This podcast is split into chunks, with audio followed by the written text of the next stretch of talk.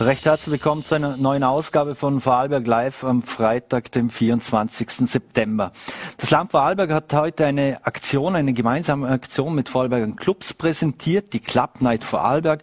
Worum es da genau geht, dazu gibt's später mehr mit Wirtschaftslandesrat Marco Tittler und Fabric-Geschäftsführer Thomas Krobert. Doch jetzt möchten wir mit einem anderen Thema beginnen und dazu darf ich im Studio begrüßen Schriftstellerin Sabine Groß. Vielen Dank. Hallo, danke für die Einladung. Frau Groß, Sie haben ein neues Buch. Äh, das zweite Buch nach Außer Haus. Äh, es behandelt ein bisschen Ihre eigene Familiengeschichte. Es heißt ähm, es Dönz, soweit man weiß. Worum geht es darin? Ähm, Dönz ist der Mädchenname meiner Mutter, die aus Chaguns stammt.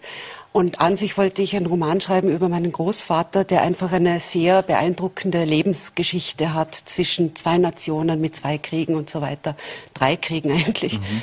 Und es hat sich dann halt herausgestellt, dass der Roman doch größer wird. Und das mhm. wurde durch andere weitere Themen aufgeblasen. Es ist ein Generationenroman, also beginnt bei meinen Urgroßeltern, kann man so sagen. Und war dann schlussendlich so, dass ich von 600 Seiten auf 400 kürzen musste. Mhm. Also diesmal nicht so der gerade Weg. Es geht um die Generation meiner Vorfahren, die zwei, letzten zwei Generationen. Mhm. Es heißt Dönz, soweit man weiß. Jetzt wissen wir Dönz, in dem Fall der Familienname. Ja. Aber warum Dönz, soweit man weiß?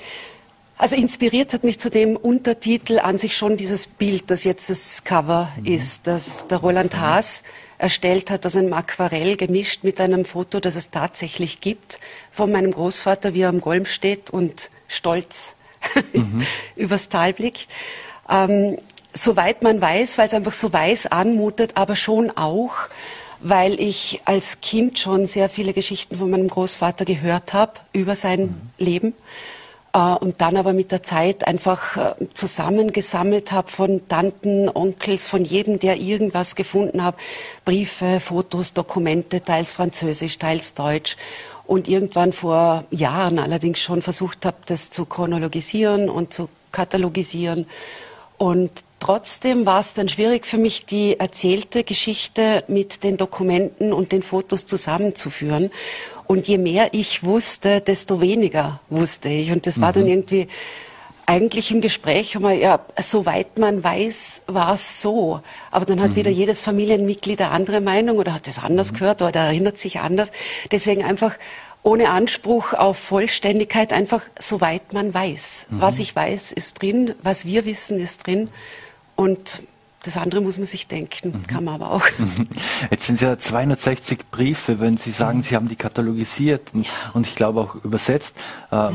Wie lange waren Sie denn da dran? Auch wenn es waren ja noch andere Schriftbilder und dann auch noch in einer anderen Sprache. Ja, also zwei große Glücke. Das eine ist, dass schon mein Großvater mich immer inspiriert hat, Französisch zu lernen und ich das wirklich eifrig gemacht habe in der Schule. Also ähm, gern, auch mit sehr, sehr guten Lehrern, muss man schon sagen.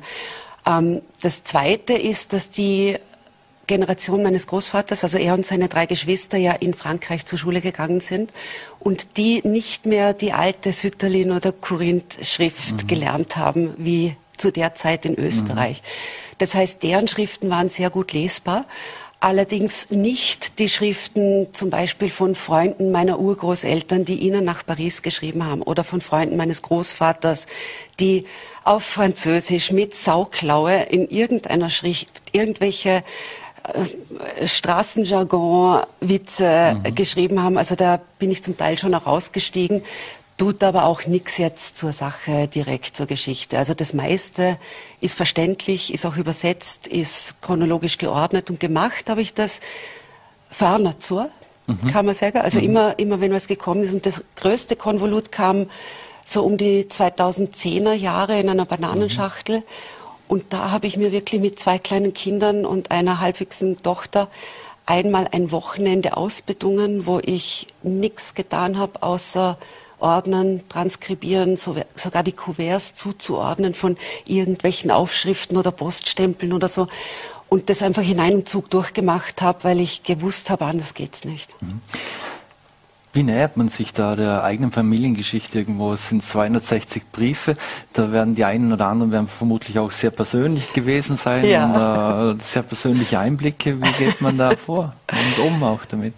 Ähm, ich lache immer sehr, weil ich betrachte unsere Familie als sehr offene Familie. Ja? Also auch meine mhm. Großeltern haben mit mir über Dinge gesprochen, über die meine Generation mit den Eltern nicht gesprochen hat. Ja? Also es gibt in dem Sinn keine Dinge, über die man nicht redet bei uns. Und so gesehen war, war irgendwie alles schon leicht bekannt oder hat man schon einmal gehört oder wusste, ah, da kann ich den fragen oder da weiß vielleicht der oder man redet mit dem Onkel und der kommt vom Hundertsten ins Tausendste und mhm. man hakt nach. Ähm, es sind aber schon zwei Stories drinnen, mit denen ich nicht gerechnet hätte. Die eine habe ich aufgegriffen als Side Story in der zweiten Hälfte. Also einfach die, die Geschichte von den zwei jüngeren Brüdern, also meinem Großvater und seinem jüngeren Bruder, unserem Götti haben wir genannt, ähm, wo ich einfach weiß, dass die ganze Familie lacht und lächelt und keiner die Story gekannt hat. Ja, das mhm. ging über Briefe durch, immer wieder diese Namen und möchte jetzt nicht verraten, weil es mhm. wirklich so eine Strecke lang äh, die Frage, aha, und was ist jetzt mit denen? Mhm. Okay. Und das andere war ein sehr bemerkenswerter Brief äh, aus dem Jahr 38 vom 12. März, dem Tag des Einmarsch in Österreich, mhm. wo mein Großvater in Vitry war und seinen Eltern in Latschau geschrieben hat. Und da ging es auch um eine sehr, sehr persönliche Sache, die er aber so, wie es äh, Gott sei Dank bei uns abgehandelt wird, auch macht, indem er sagt, ihr schreibt so lange nicht und wir wissen keinen Grund, was, was ist los. Und jetzt haben wir gehört, dass, und dann kommt die Story, vom Hörensagen eben mhm. über den und den, aber auch ganz offen, wer hat es erzählt und so. Und dann schreibt er so Passagen wie, da habe ich mich leicht reinzuwaschen, denn ich fühle mich schon eine Stufe höher, da ich ja meist gereist bin und, und schon mehr Erfahrung habe als andere. Und das ist sehr schön zu sehen, weil der Brief drei oder vier Seiten lang eben um diese interne Familiensache geht, die ich gern aufgreife, weil da, es war wirklich nur ein Gerücht. Und dann aber so im letzten Absatz kommt, wie ich höre, sind bei, bei euch die Wahlen am Sonntag abgesagt und am gleichen Tag wurde in Frankreich auch gewählt. Und mein Großvater hat ja optiert für Frankreich mhm. und ging zu der Wahl und ich habe sogar die Wahlkarte noch gefunden. Also mhm. richtige Montafoner, die haben einfach nichts weggeworfen und ich glaube wirklich, dass äh, was irgendwo in irgendwelchen Schubladen zwischen irgendwelchen Zeitungen noch erhalten war, ist da. Mhm. Wie wichtig war es denn für Sie selbst, mehr über Ihre eigenen Wurzeln äh, zu erfahren? Und Sie konnten mhm. ja noch viel weiter in der Geschichte zurückgehen. Und so wie ich das äh, gelesen habe im Vorfeld, haben Sie ja länger schon den Wunsch gehegt, dass Sie schon als Kind eigentlich dies, ja. diese Briefe aufzuarbeiten. Ja, ich, ich war einfach immer schon der Schreiber in der Familie. Also ich glaube, bevor ich schreiben konnte, war ich schon der Schreiber. Mhm. Und äh, mein Großvater war ein sehr stolzer Mann, also stolz auf seine Bildung, die er halt in Jaguns nicht so zeigen konnte und stolz auf seine Sprachgewandtheit. Der hatte zwei Muttersprachen und hat eine dritte Sprache gelernt. Also der hat mich auch immer wieder überrascht. So, sie letztens erzählt, ich so vom ersten Musikunterricht mit der Flöte nehme mein Heft und fange an zu üben. Und er so, ha, da spiele ich mit, holt so eine Geige, von der ich keine Ahnung hatte, und spielt die zweite Stimme. Also mhm. solche Überraschungen. Also er hat mich eigentlich immer wieder eher der einfache Pensionsbetreiber aus Chaguns, nichts Besonderes, halt mein Opa, den mhm. ich sehr lieb, aber immer wieder neue Sachen aus dem Hut gezaubert und ist auch noch ein halbes Jahr bevor er gestorben ist, im Handstand durch die Küche gegangen, diagonal mhm. im Handstand. also ganz ein überraschender Mann. Mhm. Da haben Sie auch viele äh, historische Aspekte eigentlich erfahren und wie die, die Menschen gelebt haben. Was mhm. genau haben Sie denn über die Lebensweise der Menschen im Montafon damals erfahren? Also Neues über die Lebensweise, jetzt komplett Neues wenig, aber viel über die Lebensweise, wie man so zwischen zwei Nationen lebt. Also die hatten halt ihr, ihre Heimat in Vitry aufgebaut. Vitry ist eine Vorstadt mhm. von Paris. Und die waren tüchtig, die hatten ein Geschäft, die hatten ihr Haus, die hatten damals schon Sommer im Schwimmbad in Vitry und mhm. also sehr, sehr fortschrittlich. Und das zu kombinieren mit dem Landleben in Latschau, weil sie halt doch dann im Sommer oder Herbst immer wieder heim nach Latschau gefahren sind und dort halt nach dem Gut gesehen haben oder nach den Vermietungen gesehen haben. Also es war vor allem in der Zwischenkriegszeit ein permanentes Reisen und das war sehr interessant. Also Fahrkarten zu finden oder Karten zu finden, wo steht, äh, ihr Lieben, ich komme am Montag in Paris, Gare de l'Est an, bitte um Abholung. Und ich denke mir so, keine Ankunftszeit, also und auf dem vollen Bahnhof natürlich alles ganz anders. Mhm. Also es war weniger Lernen, aber solche Sachen kann man ja kaum nachlesen. Das kann man nicht eingeben in Google, ja. Mhm. Einfach überlegen, wieso sagt die keine Ankunftszeit? Ja, wahrscheinlich gab es nur einen Zug. Mhm. Also insofern eine sehr dichte Beschäftigung auch einfach mit sich selbst und ein Abstrahieren der jetzigen Welt in die. Welt der früheren. Genauso auch, weil du sagst, die, die Vergangenheit lernen, also zu lernen, und das habe ich wirklich recherchieren müssen, weil ich habe da gar nichts gewusst, zu lernen, dass meine Urgroßmutter im Jahr 1900 mit 26 Jahren als Frau allein in Chaguns ein Hutgeschäft eröffnet hat. In mhm. Chaguns, ja, als Frau in der Zeit. Mhm. Äh, und es gibt dazu sogar den Darlehensvertrag also das zu finden und sich zu denken, ma, wie habe ich Angst gehabt, dass ich meinen ersten Kredit für ein Haus ja, unterschrieben mhm. habe. Und die geht her mit 26 Mauserlein. Ja, Mauserlein, natürlich hat man Familie, mhm. ja, aber Mauserlein, wie man sich dann halt fühlt, so ich unterschreibe jetzt da und Pick, ja, die hat das einfach gemacht. Mhm. Ist das auch irgendwo dokumentiert, äh, wie sie sich auch dann gefühlt hat? Äh, sie hatte das ein paar Jahre gemacht. Leider nicht. Weiß. Also aus der Zeit gibt's äh, erst dann drei Jahre später den ersten Liebesbrief von meinem Urgroßvater, wo sie aber schon gescheitert war mit mhm. dem Geschäft.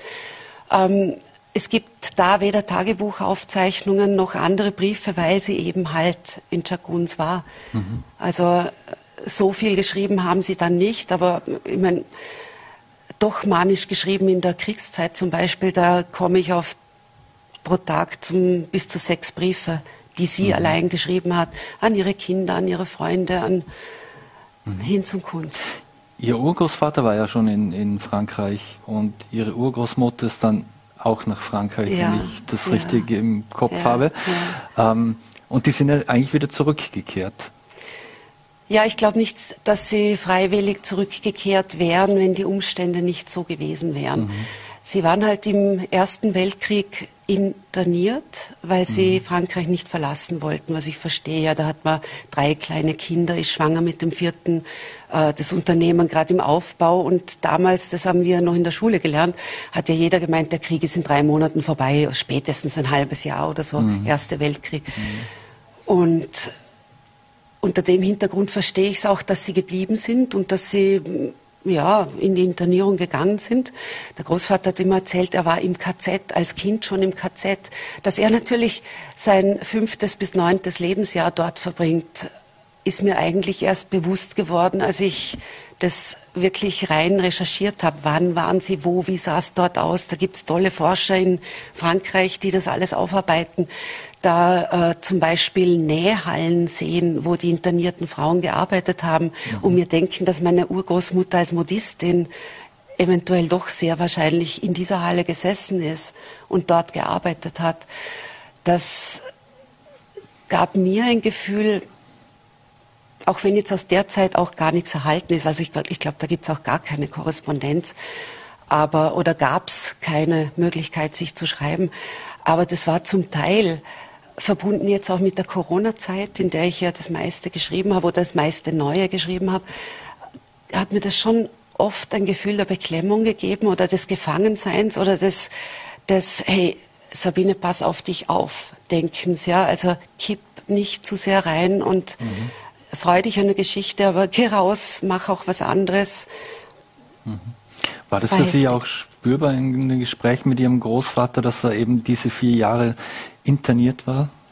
Immer. Also Immer. Und er hat es auch sehr oft, also jetzt, ich meine, er ist seit 32 Jahren tot und das sind meine Kindheitserinnerungen, die man natürlich heroisiert. Aber ich habe wirklich das Gefühl, ich war sehr oft und viel bei meinen Großeltern. Das war damals einfach so und war auch schön. Also das war nicht, dass die aufgepasst hätten auf uns. Wir sind auch schon im Volksschulalter von Bludens nach Jaguns allein mit dem Zug gefahren. So, jetzt habe ich Lust, mhm. zur Oma zu fahren. Ähm, ich habe dem Opa wahnsinnig gern beim Arbeiten geholfen. Ne? Das war Holzscheiten, Holzschlichten, das war einfach im Garten herumarbeiten. Und da hat man natürlich Zeit, wenn die Hände beschäftigt sind, zu reden. Und da hat er schon immer was, finde ich, auch gute Eltern und Großeltern machen, von sich erzählt.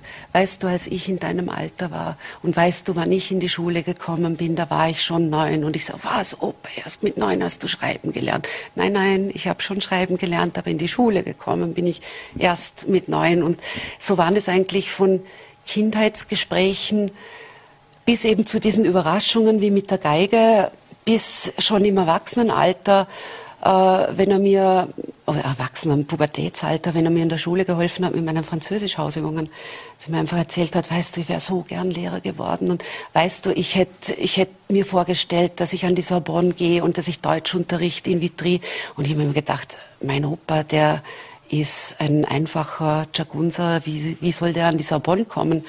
Zuerst mal musste meine Mutter fragen, was Sorbonne überhaupt ist, ja. Mhm. Aber es ist so mitgewachsen, die, die Geschichte ist mitgewachsen, aber ohne dass ich damals wirklich die Basis oder das Bauchgefühl des Verständnisses gehabt hätte. Es waren halt Stories, die mhm. man nie vergisst. Ja. Aber dann das untermauert zu kriegen mit französischen Dokumenten, mit Zeugnissen, mit Briefen, mit, mit Briefen von einem gewissen Noah Maclès, wo er mir oft erzählt hat von einem Noah oder Briefen von auch Freunden, die ich noch gekannt habe, die noch länger gelebt haben als er und die ich in Paris besucht habe nach seinem Tod. Das gibt dann halt so eine Basis, so ein Gefühl und das macht dann irgendwie die Suppe fett. Also jetzt äh, habe ich schon das Gefühl, mehr kann ich aus der Story nicht mehr rausholen. Mhm. Auch für meine Cousins und für meine Großcousins und alle aus unserer Familie nicht. Alles, was bekannt ist, ist drin, soweit man mhm. weiß. Sie haben auch gesagt, dass Sie die innere Zerrissenheit in, in mhm. Ihrem Großvater immer gespürt haben. Wie hat sich das auch geäußert und wie ist das zum Ausdruck gekommen? Mein Opa war ein Vielarvorter. Ja, es, es gab nichts, was der nicht konnte. Also immer wieder überrascht, habe ich schon gesagt er war auch ein lustiger Mensch und ein witziger Mensch und er hat Vokabeln geprägt in unserer Familie, wo wir jetzt noch ein, ein Operheft haben, wo jeder, der sich erinnert, die Redewendungen einträgt. Oder mein Onkel hat ein Opermuseum, natürlich kein eigenes gebautes Haus, aber seine Lederschürze, sein Käppi, das er immer hatte, solche Sachen halt. Ähm, jetzt habe ich die Frage vergessen. Die innere Zerrissenheit, wie sich die innere Zerrissenheit, ja. geäußert hat. Obwohl er so lustig war und so auch, auch lebenslustig und erzählfreudig, hat man immer gemerkt, dass er wohl glücklich ist, hier zu sein. Und er hat das Skifahren geliebt und er hat den Winter gelebt und alles. Aber es hat immer was gefehlt. Er hat immer angefangen von Vitry, von dem Haus in Vitry und wie er dort aufgewachsen ist. Und ich habe immer das Gefühl gehabt, er wäre lieber in Vitry.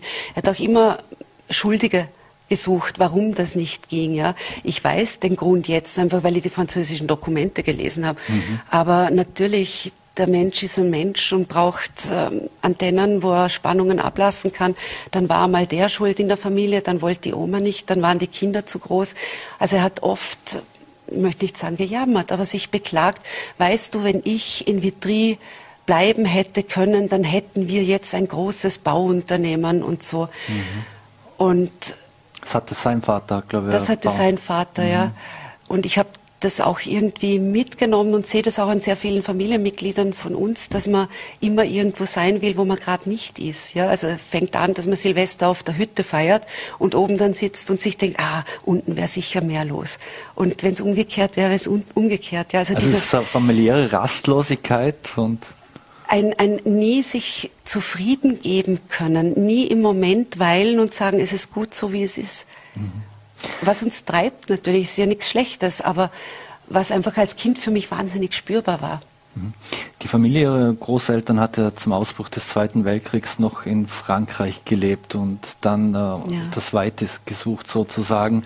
Ähm, dann ist ihr Großvater aber allerdings für die Franzosen in den Krieg ja. gezogen. Oder was heißt allerdings, wenn man ihnen zuhört, äh, auch verständlich. Mhm. Äh, und kurioserweise später hat er aber auch für die Deutschen ja. gekämpft. Wie ist es dazu gekommen? Das ist die Story, dass eben nach der Erfahrung mit der ersten Internierung, fünf Jahre mit vier Kindern, wollten meine Urgroßeltern ganz klar jegliche zweite Internierung vermeiden. Und sobald da halt der Krieg gedreut hat, hatten sie ja schon Latschau geerbt, dieses kleine Gut, das jetzt ein mhm. großes Hotel ist. Und äh, verständlich, dass die gesagt haben, sie gehen, aber natürlich mit der Angst, was ist, wenn das, der Besitz dann annektiert wird. Das war ihr Lebenswerk, ja, das war mhm. Ende der 30er Jahre und die sind 1908 äh, und 1898 dorthin, also seither haben die das aufgebaut. Deswegen ist bestimmt worden, dass einer der Söhne für Frankreich optieren muss und zum Militär gehen muss. Und äh, das ging mit dem Ältesten nicht, aus Gründen, die auch im Buch stehen. Äh, der Jüngste war zu jung und mein Großvater in der Mitte, den hat's getroffen. Dem hat es aber auch gepasst, weil der schon der frankophilste war von allen. Also mhm. Also ich habe auch den Eindruck, da mögen jetzt die anderen widersprechen, aber mein Großvater war wirklich Zeit seines Lebens, hat der seinen Camembert geschält, hat der Rotwein zum Essen getrunken, hat der seine französischen Marotten. Die Zwiebelsuppe vermutlich. Alles, ja, also toll. Der der war Franzose. Der ist dort geboren, ist dort in die Schule gegangen, wurde dort sozialisiert, war dann beim Militär, hat seine Ausbildung dort gemacht, war beim Militär, hat äh, an der Linie Maginot mitgebaut und ist dann auch eingezogen worden, natürlich als französischer Soldat, während die Großeltern mit dem ältesten Sohn und der jüngsten Tochter hier waren und der kleinere Sohn, also der kleinere Bruder von meinem Großvater in Dornbirn in die Schule gegangen ist. Mhm. Also er war dort und der älteste Bruder von ihm, der ist in Vitry geblieben, hat die Stellung gehalten, um eben zu verhindern, dass dieses Gut annektiert wird, hat dann allerdings auch das Weite gesucht, 40, wie dann äh, Frankreich mhm. überrollt worden ist. Also alles ganz verständlich. Seine Familie, seine kleine junge Familie war ja auch in Schons. Und ja, es war die Zeit, wo mein Großvater dann halt wirklich in so einer Ouvrage, in seinem unterirdischen Bunker, unglaublich weitläufig und immer im Dunkeln und immer wie einen, wie einen Scherer im Loch, hat er immer gesagt, also wie am Maulwurf unter der Erde, im Krieg war als Soldat. Und als die Deutschen dann Frankreich überrollt haben, ich glaube im Juni 40 war mhm. das, da haben sie ihn natürlich gefangen genommen, wie die anderen Soldaten auch. Und da gibt es eine sehr drastische Geschichte aus dem Lager, aus dem Gefangenenlager. Und dann wurde er eines Tages an die Wand gestellt. Und da hat er sich halt nicht anders zu helfen gewusst, als in seinem geschliffenen Deutsch zu sagen, hey Leute, ihr macht einen Fehler. Ich bin einer von euch, auch wenn ich die französische Uniform trage. Und ja, die kleine Verwirrung hat dann dazu beigetragen, dass sie ihn rausgeholt haben, verschont haben. Und da hat immer gesagt, und den haben sie mir laufen lassen. Mhm. Und dann ist er, und die Geschichte, diese abenteuerliche Fluchtgeschichte, sagen wir jetzt mal, er hat immer erzählt, er ist dann zu Fuß von der, der Gegend Saarbrücken bis nach Latschau gekommen. Aber die Einzelheiten, die gibt's dann schon in Briefen, die ich da auch dokumentiert habe in dem Buch. Mhm. Also das war für mich dann auch irgendwie so plastisch auf einmal. Und, und äh, mhm. Wie wurde er denn dann hier wieder unter Anführungszeichen aufgenommen im Montafon? Zu Hause natürlich äußerst freudig. Ja, der Sohn, um den man Angst hatte, weil die konnten ja natürlich aus, der, aus dem feindlichen Staat Österreich auch nicht Briefe mhm. ihm direkt zukommen lassen. Das ging dann über Schweizer Bekannte. Ähm, die haben sich wahnsinnig gefreut und die haben sich auch wahnsinnig gefreut um zwei Hände mehr, mhm. weil die Großeltern, die Urgroßeltern waren ja schon alt und die Geschwister halt verstreut. Eh. Mhm. Und da war er dann nicht ganz ein Jahr und wurde dann zur Wehrmacht eingezogen, hat natürlich nicht mit der französisch, französischen Fahne gewunken und seine französische Staatsbürgerschaft hergezeigt, sondern natürlich mhm. verschwinden lassen, was ihn irgendwie äh, in Richtung Feind treiben könnte. Und dann kommt halt der Einberufungsbefehl und ja, pff, Folgen. Mhm. Das hat er auch immer bekrittelt. Er hat uns Wir auch eine französische Besatzung in, in, im Vorarlberg. Ja, War das, das dann ein Vorteil für ihn eigentlich, dass er das ja, da hat er auch einen sehr, sehr engen Freund gefunden, der ihm dann auch geholfen hat, seinen militärischen Status in Frankreich wieder reinzuwaschen, mhm. weil de facto war er ja ein Deserteur. Mhm. Mhm. Und das war die Geschichte. Abschließend noch, ähm, Sie haben gesagt, es gibt extrem viele Dokumente mhm. und, und, Dinge. Äh, ist das auch etwas, das Sie jetzt nur noch zu Hause horten oder, oder gibt's das, äh, ist das auch öffentlich einsehbar irgendwo? Ich würde es am liebsten gar nicht horten. Ich hätte ja wahnsinnig gerne, dass jemand aus der Familie kommt, der jünger ist als ich und sagt, ich möchte das übernehmen als nächste Generation. Auf das warte ich. Ähm, wir haben das alles aber digital aufgearbeitet. Also das ist zustande gekommen auch mit dem Dieter Petrasch gemeinsam. Mhm. Der hat mir geholfen, das alles zu digitalisieren, weil über seine Doktorarbeit habe ich erst die Geschichte um meine Urgroßmutter im Detail oder als, als Anstoß mal erfahren. Und er hat dann auch die Idee gehabt, ob man nicht vielleicht auf Falkenhorst eine Ausstellung mhm. machen könnte, weil seine mit den Auswanderern aus dem Wallgau ja sehr erfolgreich war. Und daran arbeiten wir jetzt auch seit Frühjahr und haben da ein ganz tolles Team um Falkenhaus gebaut. Und da ist jetzt am Donnerstag die Eröffnung, also am 30. Mhm. September um 19 Uhr in Falkenhorst, mhm. ähm, wo wir ja so gut wie alles, was ich je recherchiert habe, einfach präsentieren und das, was nicht präsentiert adaptierbar war, weil es einfach zu viel wird, habe ich ja sowieso digital und habe das nochmal digital aufbearbeitet, mhm. dass man das auch, auch auf meiner Website gibt es das Museum daheim, da kann man sich mhm. durchschmökern und so. Also ich möchte haben, dass das wirklich bereitsteht, weil ich selber so lieb, so Tatsachenromane zu lesen und dann wirklich nachzurecherchieren, ah, das Haus gibt's und so hat es ausgesehen die Sachen, die man liest, einfach plastisch und spürbar zu machen. Mhm. Und das fühlt sich für mich an wie Weihnachten als Kind. Jetzt ist es wieder da. Dönz, soweit man weiß, wo gibt es das Buch zum Kaufen? Im Überall. Buchhandel Ihres Vertrauens? Im, Im Buchhandel und wer es im Buchhandel nicht findet, da kann es der Buchhandel bestellen, weil es hat ja eine ISBN. Also es mag mhm. nicht überall lagernd sein, verstehe mhm. ich schon. Aber man kann es bestellen und es kommt innerhalb zwei, drei Tage, wie jedes andere Buch auch. Mhm. Und ja, ich freue mich sehr, dass ich viele Lesungen haben werde, jetzt in der nächsten Zeit, sogar bis nach Wien. Also es äh, gibt es natürlich dann auch bei, bei den Lesungen. Und mhm. ja, ich möchte raus damit. Also äh, ich beliefer auch den Vorarlberger Buchhandel zumeist persönlich. Kommt es auch mhm. zu Gesprächen und so. Und überall sollte man es kriegen. Sabine Groß, vielen Dank für die Zeit und äh, dass Sie uns so viel Zeit haben aus, aus, Ihrer Geschichte. Und das Buch können wir nur empfehlen. Vielen Danke. Dank und bleiben Sie gesund. Ebenfalls vielen Dank für die Einladung. Danke. Und wir wechseln das Thema. Heute hat das Land Vorarlberg gemeinsam mit zehn Vorarlberger Clubs eine neue Aktion gestartet und präsentiert, die Club Night Vorarlberg. Und um was es da geht und warum die Vorarlberger Clubs da mitmachen, darüber sprechen wir jetzt mit Thomas Krobert von der Fabric in Rötis. Vielen Dank für den Besuch im Studio. Vielen Dank für die Einladung. Herr Krobert, äh, warum machen denn die Vorarlberger Clubs bei dieser Aktion mit? Es geht ja auch augenscheinlich darum, dass man Jugendliche bewegt, äh, sich impfen zu lassen, was ja durchaus kontroversiell diskutiert wird. Ja, wir Nachtclubbetreiber glauben, dass die Corona-Krise eben nicht in fünf bis sechs Monaten einfach so vorbeigeht, sondern wir glauben, beziehungsweise es ist zu befürchten, dass uns das Thema Corona noch zwei, drei Jahre beschäftigen wird. Und wir glauben einfach, dass äh, nur wenn sich so viel Jugendliche auch impfen lassen, dass wir so ein halbwegs sicheres äh, Nachtleben bieten können. Mhm. Also das ist eigentlich ähm, einfach auch langfristig gedacht. Und äh, so hoffen wir, dass mit dieser Aktion hoffen wir jetzt, dass sich noch mehr Jugendliche davon überzeugen lassen. Mhm. Und äh, dann haben wir natürlich auch potenziell mehr Gäste. Mhm. Äh, die bei uns feiern können. Mhm. Jetzt gelten ja aktuell die 2,5G-Regeln, also das heißt geimpft, genesen oder mit PCR-Test in den Club. Äh, was bedeutet das für Sie als Betreiber in der Organisation? Wie groß ist da die Herausforderung? Ja, wir haben natürlich den Vorteil, äh, dass wir nur einen Eingang haben. Das heißt, äh, die Gäste müssen einfach an den Securities vorbei. Der erste Schritt ist immer die Gästeregistrierung. Äh, und wenn dieser Schritt erfolgreich abgeschlossen mhm. ist, kommen Sie zum zweiten Security Checkpoint. Und da ist dann diese, diese Kontrolle. Es ist für die Securities schon anstrengend, wobei ich sagen muss, 95 Prozent der Gäste, die kommen schon und zeigen das alles äh, korrekt her. Mhm. Und es gibt dann immer noch so äh, ein paar wenige Einzelfälle, wo es dann ein bisschen komplizierter ist.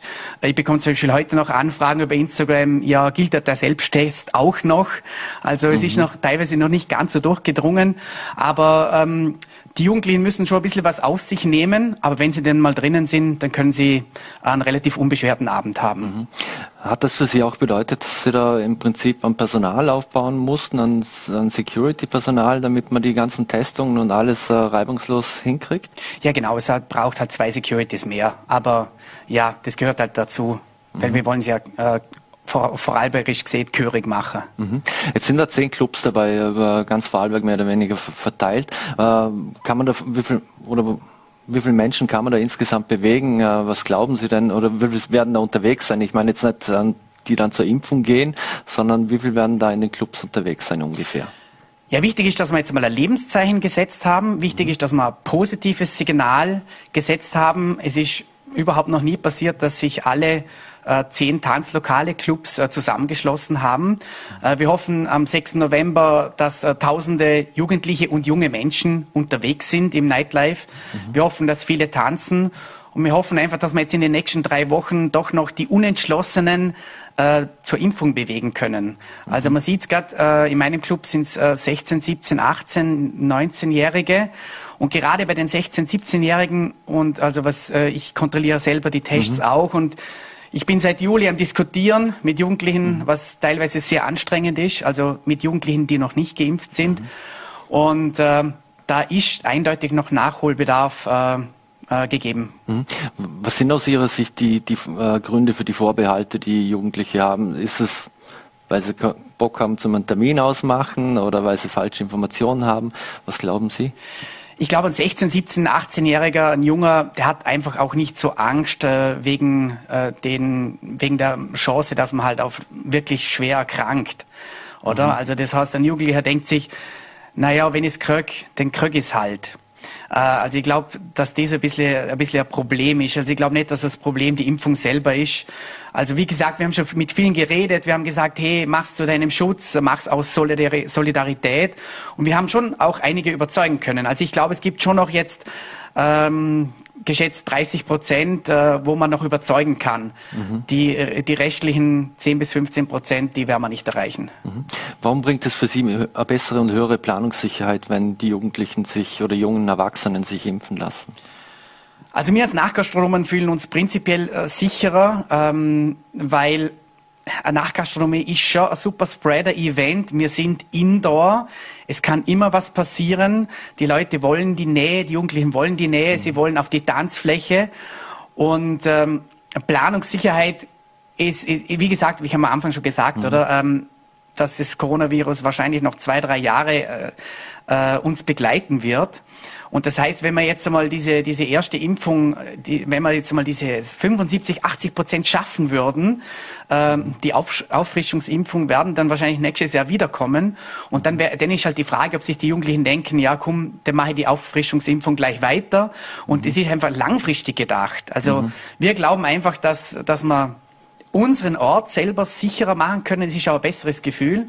Weil für uns Nachgastronomie ist es ja auch nicht fein, gerade im Juli, wo die Selbsttests äh, erlaubt waren, oder? Mhm. Du, du, hast endlich immer Angst gehabt, okay, kriegst du jetzt eine E-Mail vom Kontaktverfolgungsteam oder nicht? Äh, äh, wird man in den Medien zerrissen, ja oder nein und so weiter und so fort, oder? Mhm. Also ähm, es ist einfach ein langfristiges Projekt. Mhm. Also und, und ja, man fühlt sich sicherer als Nachgastronom, weil einfach die Chance, die es übrigens immer noch gibt, oder?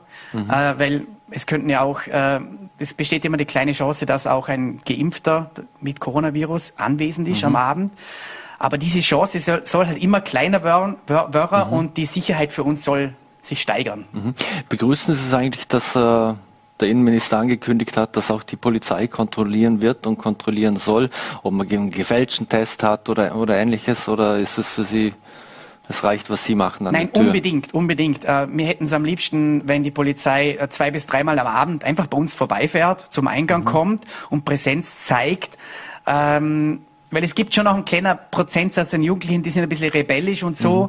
Und ähm, wir wurden auch schon kontrolliert. Also die Behörden sind auch schon in den Club reingegangen, haben mhm. den 30 Gäste herausgefischt, haben das kontrolliert, äh, hatten alle den richtigen Test dabei. Mhm. Aber wir begrüßen die Kontrollen sehr. Mhm. Abschließend noch äh, kommen wir zurück zur Club Night. Was werden denn da so die, die programmtechnischen Highlights werden bei, bei diesem Abend? Ja, wir wollen nicht einfach nur an, an Samstagabend machen, wo wir alle Clubs aufsperren, sondern jeder mhm. Club für sich hat äh, versucht, äh, die einen einen DJ, die anderen einen Act, äh, die anderen vielleicht eine Liveband. Es ist noch nicht das ganze Programm fertig, mhm. aber es ist schon mal wichtig, ähm, dass man was Besonderes macht, oder? Und dass man auch diesen Abend nochmal speziell bewirbt. Und ja, wir können nur gesagt, wir können hoffen, dass sich die Unentschlossenen, dass die sich bis zum 16. Oktober entscheiden, komm, jetzt hole ich mir der Impfung, ich bin solidarisch, ich schütze mich selber und ich bin dabei. Thomas Grob, vielen Dank für den Besuch bei Vorarlberg Live und bleiben Sie gesund. Dankeschön, ebenfalls. Und wir machen hier im Studio gleich einen fliegenden Wechsel und dürfen Wirtschaftslandesrat Marco Dittler begrüßen, mit dem wir jetzt darüber sprechen wollen, warum das Land Vorarlberg die Club Night unterstützt. Vielen Dank für den Besuch. Danke für die Einladung. Herr Landesrat, wie gesagt, das Land unterstützt die Club Night Vorarlberg. Was ist die Idee dahinter? Warum bringen Sie sich hier ein? Ja, wir unterstützen es nicht nur, wir haben es initiiert, gemeinsam mit den zehn Clubs, die sich hier beteiligen, worüber ich sehr froh bin, weil alle Nachtclubs, die äh, in den letzten Monaten unter diesen Einschränkungen der Corona-Pandemie besonders leiden mussten, weil sich gerade deren Regelungen auch kurzfristig geändert haben, hier dabei sind. Das freut mich sehr. Und äh, ganz klar hält uns die Pandemie noch in Atem. Äh, wir wollen die Bedeutung für die Impfung erhöhen. Wir wollen die Bedeutung für die Impfbereitschaft auch erhöhen und zeigen, dass es wichtig ist, dass wir uns impfen lassen. Und wir haben eine Branche, die besonders davon betroffen ist. Und da hat es im gemeinsamen Dialog diese Idee gegeben, die wir geboren haben, äh, die Impfbereitschaft zu erhöhen und dann auch einen Anreiz zu setzen, erstmalig einen größeren Anreiz zu setzen, incentivieren, dass man sich dafür einsetzt, sich impfen lässt. Und das wollen wir gemeinsam machen und gemeinsam feiern. Und da soll es dann am 6.11. die Vorarlberger Club Night geben, wo jeder geimpfte Vorarlberger, Vorarlbergerin gratis Zutritt bekommt zu allen zehn Clubs in Vorarlberg, um das auch gemeinsam zu feiern zu können. Hm. Sind Sie da sofort offene Türen eingerannt, im wahrsten Sinne des Wortes bei den Clubs, dass die mitmachen? Ich glaube, es war beidseitig so. Äh, die Clubs haben äh, das sehr gut aufgenommen, äh, gleich selber Ideen auch eingebracht. Es wird auch jeder Club ein eigenes Programm bieten an diesem Abend. Es werden spezielle DJs auftreten. Mhm. Und wir wollten nicht einfach eine Wirtschaftsförderung für eine unter Druck stehende Branche auszahlen, sondern wir wollten hier das verknüpfen zu einer echten Win-Win-Situation. Und ich glaube, das ist damit ganz gut geglückt. Mhm. Also das Programm wird selbst von den Clubs gestaltet, da haben Sie sich nicht eingeschaltet und gesagt, wir hätten da gern so das oder das und das wird eine kleine, im Prinzip eine Werbeveranstaltung. Na, die komplette inhaltliche Gestaltung liegt bei den Clubs. Äh, die Clubs sind auch äh, selbst dafür verantwortlich und da haben wir auch äh, darüber gesprochen, dass alle Vorgaben auch eingehalten werden, dass es strikt kontrolliert wird, dass die Vorgaben gelten. Es gelten die Clubregeln an diesem Abend, wie wie es bei jedem einzelnen Club ist, was Eintrittsmöglichkeiten betrifft, auch was die Altersbeschränkung betrifft. Aber es war klar, dass ein gemeinsames Signal vielleicht hilft äh, und allen hilft. Mhm. Die Nachgastronomie hatte besonders darunter gelitten, also darum wird sie ja jetzt auch unterstützt. Da wusste man, äh, wer ist, wer zählt denn überhaupt zu dieser Nachgastronomie? Was sind denn das für Clubs? Ja, man wusste es lange eben nicht, weil es die Definition nicht gibt, aber das hat uns dann äh, Wien und der Gesundheitsminister sozusagen abgenommen, indem diese 2,5G Regelung eingeführt wurde und definiert wurde, wer gilt als Nachtclub. Äh, und da haben wir eben diese Clubs identifiziert, die äh, zugegeben vor allem jüngeres Publikum natürlich auch adressieren. Die haben dann diese 2,5G-Regelung bekommen, während Zeltfeste, andere Feste oder Lokalitäten eine 3G-Regelung äh, behalten haben. Mhm. Jetzt äh, Thema sind natürlich auch Zugangskontrollen. Werden da die Clubbesitzer selber aktiv oder wird da auch die Polizei dann vor Ort sein äh, und, und, und, kontrollieren? Es gibt ganz klare Regelungen, die sind gesetzlich vorgegeben. Äh, darüber wurde gesprochen, auch mit den Clubs gesprochen. Das ist die Zugangsregelung in den Club, das ist aber auch die Registrierung, die vorgenommen werden muss. Und das äh, macht jeder Club natürlich äh, selbstständig und nach bestem Wissen und Gewissen. Ähm, und natürlich ist bei so einer Aktion uns allen klar, dass wir hier besonders im Fokus stehen und das weiß auch jeder Clubbesitzer. Und da ist man natürlich angehalten, das, das ordentlich zu machen. Mhm. Wer bekommt dann ein Gratis-Ticket im Prinzip äh, oder Gratis-Zugang? Äh, was muss der vorweisen? Ja, mit einem vollständigen Impfzertifikat bekommt man gratis Eintritt. Das mhm. ist relativ einfach. Wir wollten nicht das irgendwie auf eine Zielgruppe limitieren, wer sich äh, jetzt schon geimpft hat oder wer sich jetzt noch impft, ähm, das heißt, jeder, der bis 16. Oktober die Möglichkeit wahrnimmt und sich impfen lässt, hat dann die Möglichkeit, am 6.11. ein vollständiges Impfzertifikat mhm. vorweisen zu können. Also sprich, da, müssen die Jugendlichen doch noch planen, dass sie den vollen Impfschutz haben bis dann. Wenn man mit Johnson Johnson sich impfen lässt, äh, dann braucht man nur eine Impfung bis zum 16. Bei Pfizer BioNTech ist es noch eine zweite. Aber ja, das äh, braucht etwas Planung, aber das schaffen unsere Jugendlichen in Vorarlberg schon. Und das Impfangebot, das ist gut. Die Gesundheitslandesrätin hat es ja noch einmal erörtert. Äh, es gibt unterschiedlichste Möglichkeiten mit Anmeldung, ohne Anmeldung. Mhm. Also das Impfangebot ist, glaube ich, ganz gut in Vorarlberg.